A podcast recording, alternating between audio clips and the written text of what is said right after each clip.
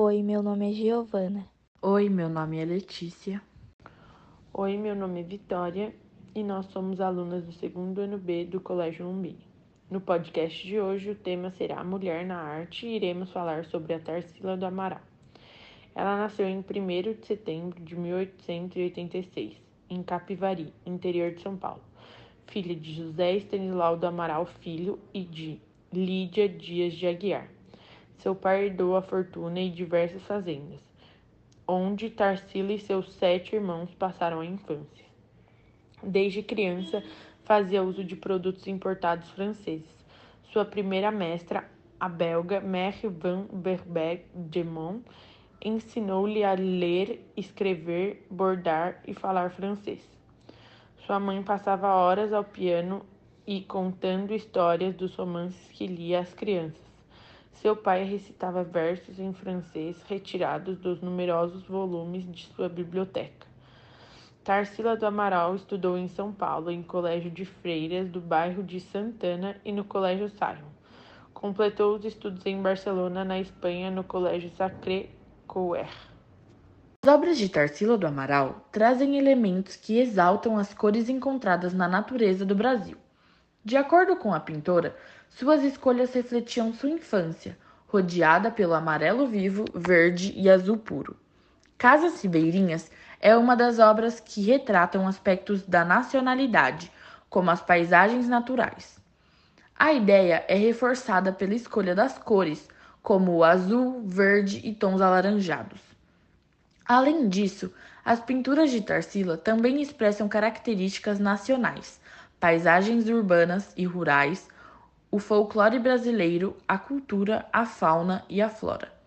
A artista buscava inserir uma identidade brasileira em suas produções. Das obras, a Bapuru talvez seja a mais famosa. Pintada em 1928, o quadro foi um presente oferecido ao marido e escritor Oswald de Andrade. A tela representa a fase antropofágica das pinturas de Tarsila do Amaral, que ocorreu entre 1928 e 1930. Na representação, podemos ver a figura de um homem sentado, com os membros do corpo ampliados e inchados, além de um sol e um cacto compondo a imagem, figuras que buscavam valorizar os elementos nacionais. O quadro atualmente faz parte do acervo do Museu de Arte Latino-Americana de Buenos Aires. Considerada uma obra-prima da autora, a tela foi pintada a óleo em 1928 para ser oferecida ao seu então marido, o escritor Oswald de Andrade.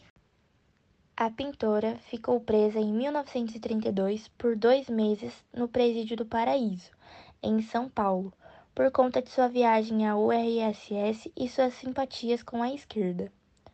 Considerada a pintora mais representativa da primeira fase do modernismo no Brasil, Tarsila recebeu o Prêmio de Pintura Nacional na primeira Bienal de São Paulo, em 1951. Em sua homenagem, a União Astronômica Internacional nomeou uma cratera de Mercúrio com o nome Amaral. Durante muito tempo, as mulheres estiveram presentes na produção artística apenas como modelos e musas.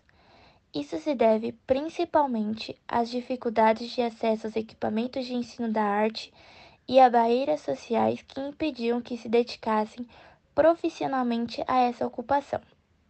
De modo algum, isso significa que elas não produziram e, principalmente que suas obras não tiveram as qualidades que justificassem a sua inserção nos livros de arte.